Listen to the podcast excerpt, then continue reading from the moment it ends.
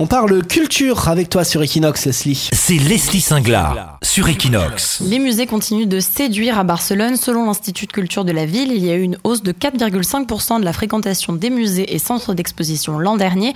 Le musée le plus visité de Barcelone est le musée Picasso, avec plus d'un million d'entrées durant l'année. Le MNAC arrive en deuxième position avec plus de 800 000 visiteurs. En troisième place, on retrouve les musées Cosmo Caixa et Caixa Forum qui ont cumulé plus d'1,5 million de visiteurs. Quant à la fondation Miro, elle a connu une chute de fréquentation de 10% par rapport à l'an dernier. De même pour le MacBac qui a eu 20% de visiteurs en moins et la fondation Tapies qui a également connu une baisse de fréquentation. Alors ce fut une année compliquée, on le rappelle, avec l'attentat sur la Rambla ou encore le climat politique.